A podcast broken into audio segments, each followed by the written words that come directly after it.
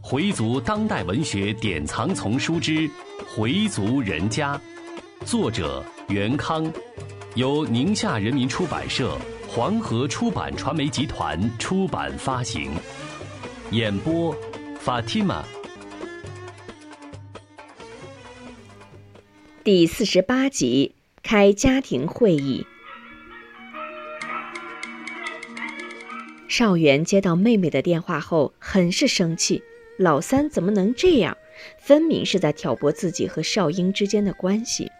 他打电话给二弟邵恒，听了也很气愤，建议他把大家召集起来，一起说说。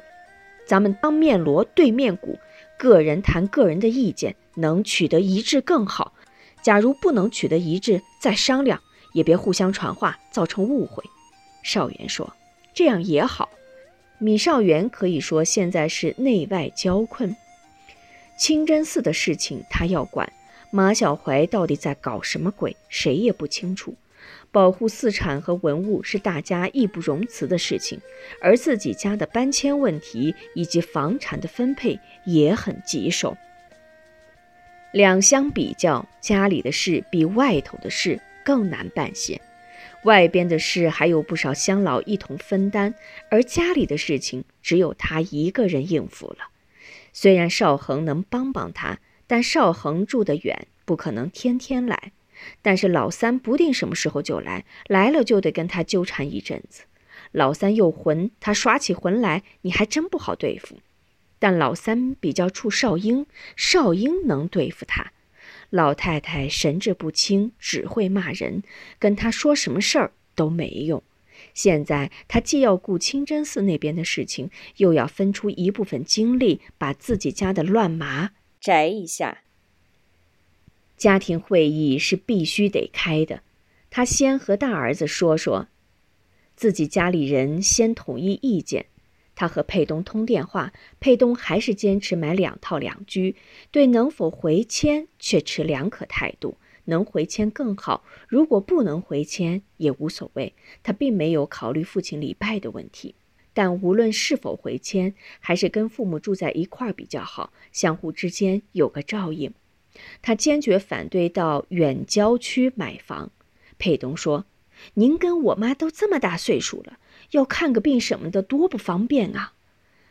少元说：“最好还是回迁。”佩东说：“回迁得往里添多少钱呢？咱们上哪儿弄那么多钱去？现在香厂刚开始，资金还周转不过来。银行要是能给贷款，当然最好不过了。万一贷不来款怎么办？”少元把佩东的意见又跟佩荣和佩南说了，想听听他们的意见。佩荣基本同意佩东的意见，不同意到远郊买房。听了父亲的意见后，说：“假如要回迁的话，就只有向银行贷款。他可以帮助想想办法，但不管怎么样都不要着急。至于三伯来闹事，佩荣说：别理他，让他闹去。反正国家有政策，得先考虑户口在这儿的住户利益。”另外，还得嘱咐我大哥，尽量不要跟三伯他们直接发生冲突。少元觉得佩荣想的比较周到。佩南的意见是看菜下饭，量体裁衣。咱们有多少水就和多少泥，能不去拆借就不要去拆借，去银行贷款。您这么大岁数了，绝不会给您贷，用我们的名义贷，除非是我买房。再说了，银行的住房利息可不小啊，将来还贷就是个问题。父亲说：“还债也不能都让你们还，我还可以帮忙还。”佩南说：“你想的是不错，但开发商不会给那么多钱，除非能发一笔意外之财，不然哪儿弄那么多钱去？再说，贷款可不是说说就行的，要看你有没有住房公积金，反正手续不少。”佩南罗列了一大堆难处，他最后的意见就是按拆迁办的政策办，让往哪儿搬就往哪儿搬，这样最省事。他建议父亲往郊区搬，就在四环边上买就行，因为他知道父亲母亲是绝不会往大兴或房山去的，提也没用，所以也就没提。少元大体上估摸了一下。如果能实现回迁，还是回迁；实在买不了两套两居也没关系，就买套大三居。但无论怎么说，钱还是大问题。买近处的房子，即使是二手房，也得借；远处的就得出四环去找。其实出了四环也没什么了不起，只不过礼拜就成了大问题。现在去清真寺多方便，走上十来分钟就到了。到了新地方可就没这么方便了。有清真寺的地方距离都比较远，坐车都得四十多分钟。多数小区都没有清真寺。往后要是进了斋月，还能去里塔尔维海吗？肯定不行了。这是最让他伤心的事。他甚至想过，假如到了斋月，他就在清真寺边上临时租上一间住。但是将来那个地段能不能租上一间房，还是个问题呢。他想，老太太还得由他们来照顾，其他人恐怕都不太可能。虽然老三说他也可以照顾，但老太太会去他那儿吗？别看他说话不利索，大脑不行，但让他跟老三一起过，他是坚决不干的。这件事，少元已经试过好几次了，最近还跟老太太说过这事儿。少元说：“这一片要拆迁了，咱们都得搬走，您跟着老三住好不好？”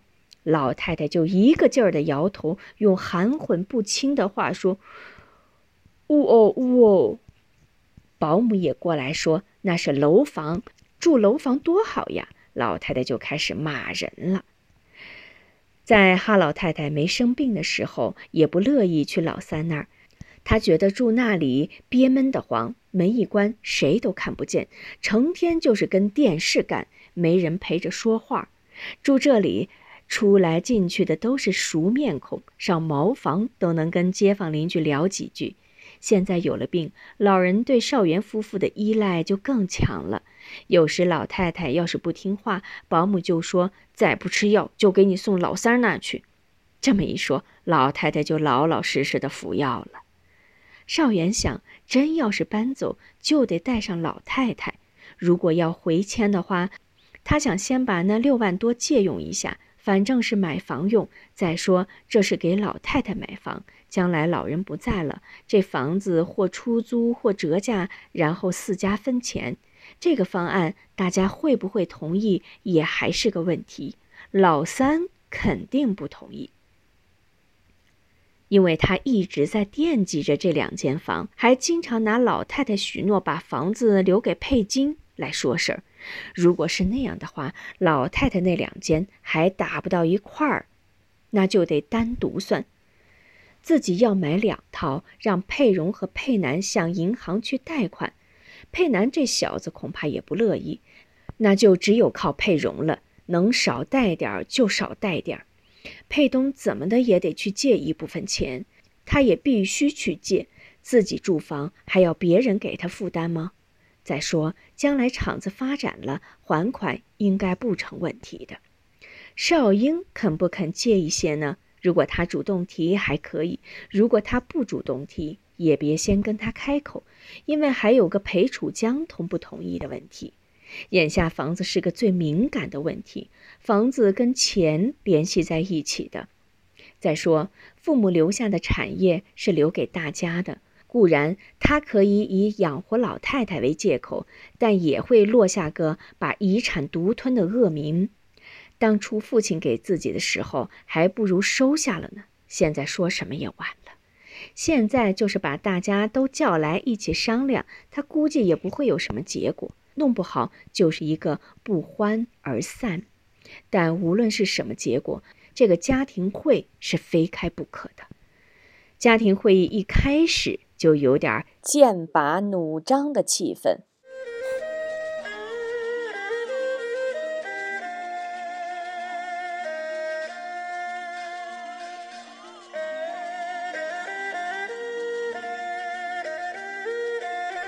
少元坐在北墙方桌旁，少丽坐在方桌另一边，跟他们对脸坐的是少恒和少英，佩东跟母亲都到老太太屋里坐着。尽管少元不让佩东来，但他还是来。少元说：“你来可以，你作为晚辈不能发表意见，只能到别的屋旁听。佩东说：“在我那屋什么都听不到，还不如不来呢。”父亲说：“那你就跟你妈到奶奶屋去。”由于气氛过于凝重，屋内的空气显得更加沉闷。谁似乎都有不少话要说，但谁又不愿先把自己放在一个众人瞩目的位置。少元见大家都不说话，只好先开口：“我说说吧。”他比平时说话的嗓音提高些，语气也尽量和缓。咱们这小院儿总共十一间房，加上厨房，也就十一间半，是父亲置办下的产业。现在面临拆迁的问题，今天把你们找来，就是为了商量商量这件事。各家有什么想法都说说，有什么想法都可以说，不受限制。谁也别给谁扣帽子，就谈个人的看法，不评论人家的发言，想怎么说就怎么说，大家和和气气的商量。现在因为分财产打架的事多得很，我希望咱们别这样，最后弄得跟仇人似的，那不好。好说好商量。米少元的这番话只是个开头，没有表示他的意见，让大家谈各自的看法。老三好像早有准备，少元的话刚一说完，就接了上去：“这房子是老爷子留给咱们大伙儿的，假如当初我们三家不搬走，没说的都必须是大家平分。当然，我们几家都搬走了，大哥一家占了五间房。”还有咱妈在，这本身就是对大哥的照顾了。老太太要是不病的话，咱们都得听老太太的。现在老太太已经糊涂了，连句整话都说不了，只好我们四人商量个意见。既然大哥说了，那我就说说我个人的意见。人家给咱们安排到哪儿就去哪儿，这是最省事儿的办法。为什么呢？拆迁办给您多少钱，您就按这么多钱买楼，顶多再自己添点儿。我估计啊，添也添不了多少。大哥要是想回迁，那困难就大了。一是回迁给的钱没有搬走给的多，自己还得搭上老大一笔。以现在您的力量，恐怕很难实现。所以，我个人觉得，现在一切从实际出发。我们就这条件，我们没有力量跟人家比，没办法，只能选择走人。我算计了一下，现在四环以内的房价都比较高，至少得往五环路上考虑。我去那边看了看，房子质量不错，房间也很大，光客厅就二十多平方米，一层外还有一块小花园，愿意种什么都可以。关键是啊，价钱不贵。全都加起来也就三十多万，买完家具还能剩十来万。我觉得啊，这个方案比较适合大哥。佩东在老太太屋里听不太清楚，就站在老太太屋门口听。母亲叫他进来，他依旧站在了那里。听了三伯的话，他非常气愤。母亲用手捅了捅他，示意他别弄出声音来。少恒说。大哥是想回迁还是往外搬？我不好参加意见，那是大哥自己的事情。我想问问，租给人的那四间房，怎么就公证给你了呢？是老太太的意见，还是你自己私自办的？这事弄得不明不白的，我们都蒙在鼓里，是不是得先说清楚呀？少丽一听就瞪起了眼儿。那是老太太给我们的，他特别强调了“我们”二字。少元知道是怎么回事儿但邵恒觉得有点蹊跷。我们，我们是谁呀？邵丽颇为理直气壮：“我和邵英呢？原先我们不也在这儿住吗？房子自然也得有我们两人的。”那四间房，我和邵英一人两间，我就给公证了。这是老太太自己决定的，不是我硬逼着她定的。你们不也在这儿住过吗？按说至少你也应该有意见。当然，要不要是你自己的事儿。邵恒被老三的一番话给噎住了，他一时不知道该怎么回复好。邵元听了就更加生气，但他还是压住自己的火气。邵英沉不住气了，我声明，我没有提出要房子的事，谁要房子我不管，别打我的旗号说事儿。邵英的话虽然不多，却使邵丽感到有些尴尬，但他很快使自己摆脱了困境。嘿，你看看这事儿闹的，可不是我的意见，是咱妈说的。妈说你要回两间。也得给你老妹两间，这事你知道啊？在办周年的那天，不是说好的吗？少英想分辨，却找不出合适的话。那天的确，他问过母亲，母亲也确实这么说过。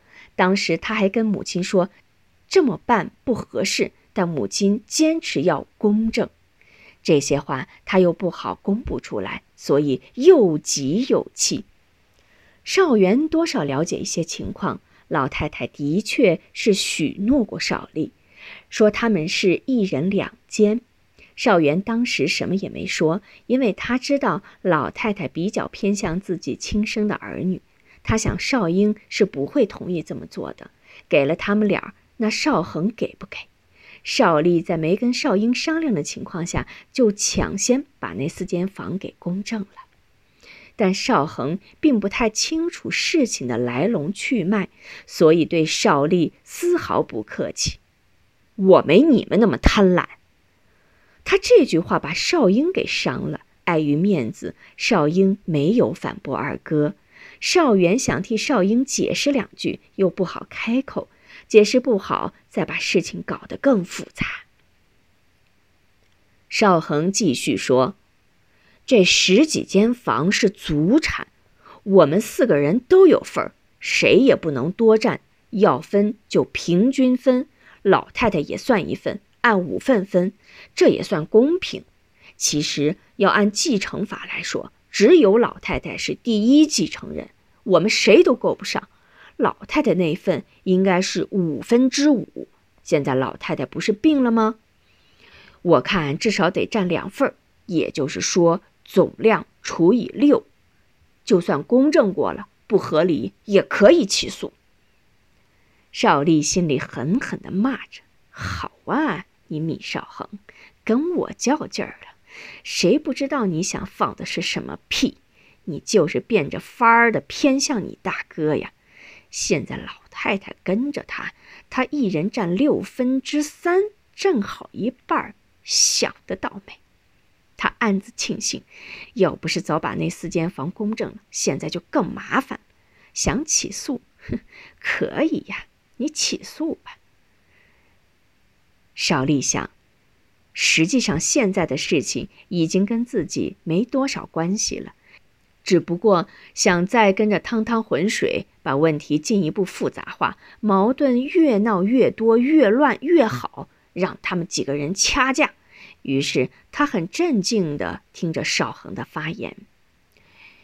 按现在的拆迁政策，户口在和不在是有区别的。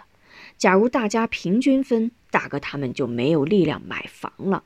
我们家现在有房住，不是我高姿态，我跟家里人商量过了，把我那份加到大哥那儿，留给他买房。邵丽伸出大拇指。讽刺道：“二哥高风格好。”少英说话了：“我再次声明，我对这儿的房子没有要求。至于老太太怎么说的，我没必要在这种场合说出来。现在还不是没拆迁吗？等要拆迁时，我们再商议。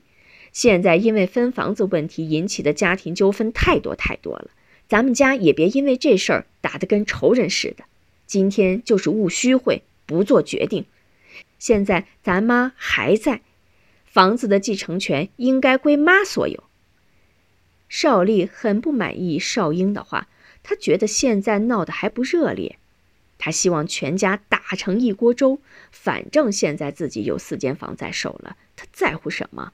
另外那两间北房也是老太太早就许给佩京的，六间房的钱早晚都是他的。今天来就是想把水再搅得浑一点儿。少英又提出一个新问题。我说不做结论，但还有件事必须说的，就是老太太的问题。这里拆迁了，老太太跟谁去？我们不能光想着自己的事儿而不管老太太呀。还有佩东他们三口，他们的户口是跟着大哥一起呢，还是分开呢？假如是分开的，那还得考虑佩东他们的问题。少英说完，少丽瞪了他一眼，说道：“现在又提佩东他们干嘛？那是今天考虑的问题吗？”少丽并不知道佩东在老太太屋里，佩东让母亲压着，只好耐心的听着。邵恒说：“当然要考虑，他们的户口在这里，拆的又是这里的房子，怎么能不考虑住户的问题呢？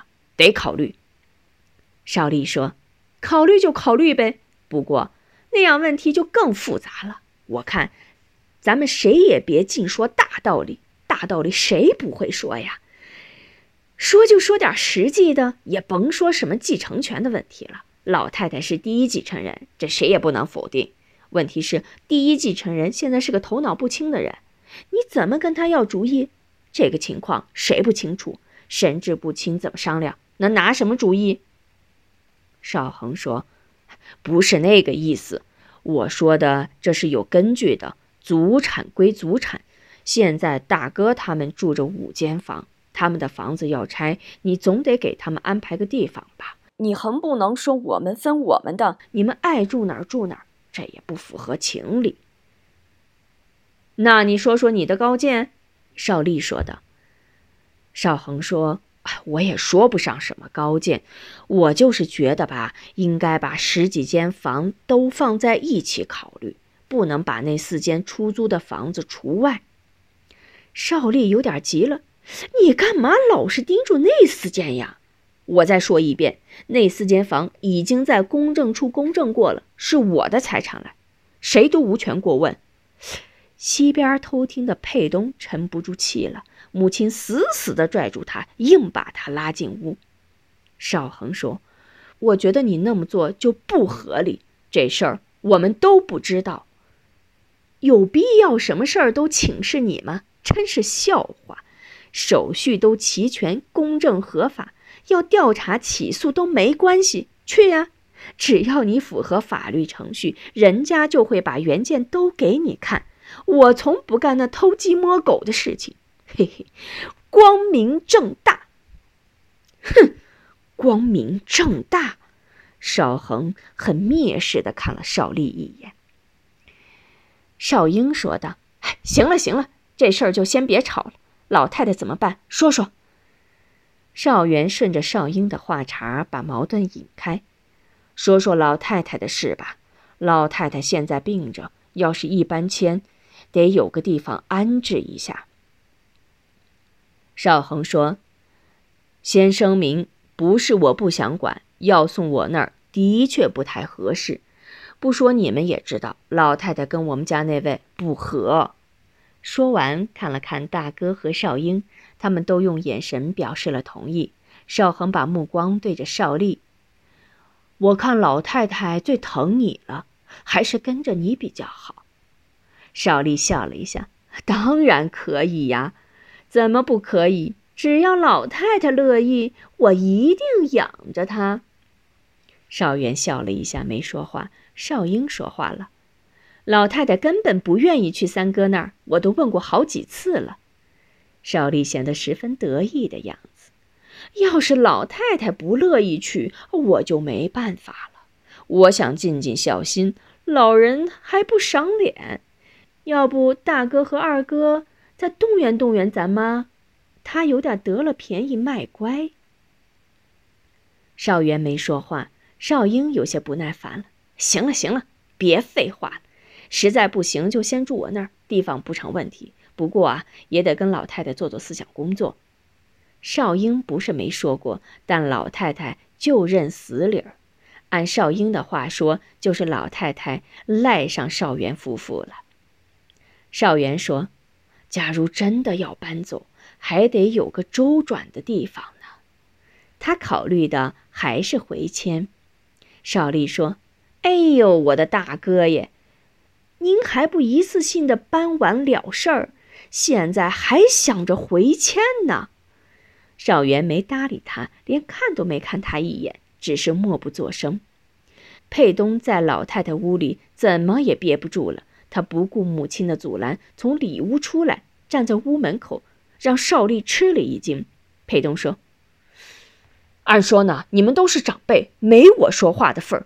可我在这儿住，我就得说两句，我也有发言权。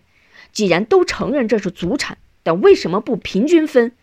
就算是老太太的主意不合理，也得推翻。假如二伯也想要房子，那我们住哪儿？睡马路去？少元拦住他的话：“行了，行了，现在这儿还轮不到你说话呢，你别插嘴。”佩东不服气地说：“什么时候轮到我说呀？等轮到我说的时候，房子都让人公证完了，我跟春秀他们娘俩住哪儿去？”少元有点发火了，佩东，回屋去。丁宝香把儿子拽出屋外，但佩东站着没走。少英冲着佩东说：“佩东，有些事儿你不了解情况，我跟你二伯都没提出要房子，听你爸的，你先别往里掺和。”少恒也说：“佩东，这儿没你的事儿，先出去吧。”母亲这才把他拽出北屋。少英接着说：“现在是两个问题，一是房子怎么分配，一是老太太跟谁的问题。无论老太太跟谁，我们做儿女的都有赡养的义务。”这话的意思实际是针对少丽说的。然而少恒误会了，谁也没说不承担赡养老人的义务。我是说，老太太本来就病着，如果关系再处不好，就会加重病情。要不这样吧，我们几个轮流来照顾老太太，每人一个月。少英反对，那不行，本来老太太就病着，再那么折腾，非弄出事儿不可。少丽说：“我也反对这么做。不错，有的人家是这么做的，这个月你照顾，下个月他照顾，还分什么大尽小尽的，老人心里会怎么想啊？”咱们把老人当什么了？就说她不是你们哥俩的亲妈，也不能这么对待呀。这句话把少元和少恒都惹翻了。我们虐待老人了吗？我们对老人还怎么着？你对老人又怎么着？最让老人操心劳神的是谁？平时是谁这么照顾老太太的？一时间屋里乱哄哄的。少英也指责少丽，米少丽知道自己的嘴伤人了，但他又不肯认错，还在为自己狡辩着。这时，丁宝香把门一推，两眼直对着米少丽：“照你这么说，因为不是亲的，我们就没把老太太放在心上，是不是？好啊，现在这儿马上就要拆，你是亲的，趁早把老太太给接走。你当是我们爱这么伺候着呢？”我也是快奔七十的人了，我还想找个人伺候呢。邵元想拦住妻子，邵恒冲他一使眼色，邵元不说话了，任凭丁宝香一同发泄。本来我不想往这里掺和，这简直是逼着哑巴说话嘛。我们从早到晚一直惊着心，生怕有点闪失，尤其是老太太解手的时候，一个人根本弄不动，两个人都累得直喘。我们说什么了没有？我们嚷嚷累了吗？除了他老姑来的时候帮着洗涮，别人谁伸过手？我们受了累还不讨好，图什么呀？我，米少元，我告诉你，从今天开始我罢工了。少英赶紧上来扶着大嫂：“哎大嫂，消消气，消消气儿，您可别罢工。您要一罢工，我们都得请假。得了，您冲我行不行？”米少丽还想为自己辩护。见少英和少恒都在指责自己，也就顺着说：“嫂子，您别发火，我不是那个意思。我这人不会说话。得，刚才算我放屁，行不行？”他也真担心大嫂给撂台。大嫂不像大哥，他说出来就做得出来。大家好说歹说，把丁宝香给劝走了，屋里又恢复了平静。少元说：“我说说吧。”大家安静下来。少元说：“关于房子的事，我看今天也未必能说出个统一的意见来。不行的话，就让大家再考虑考虑，下次再商议。”关于老太太的事，还得跟老太太说说。就是我同意搬到远郊区住，老太太还跟我们一起住，但看病是个问题，这可不是闹着玩的。要出点什么问题，谁都担不起这责任。邵丽在来之前已经从佩南的嘴里得知大哥他们的意见了。刚才大嫂又这么一闹，他也别再自找没趣。于是就跟着说：“好吧，今天就议论到这儿。”邵恒说：“我再次声明，在取得一致意见之前，什么公证都不能算数。不行，我就起诉。”邵丽又来混的了：“起诉就起诉呗，那有什么？谁爱怎么就怎么的，法院解决就法院解决。”这次家庭会议无果而终。回族人家，作者袁康，演播法蒂玛。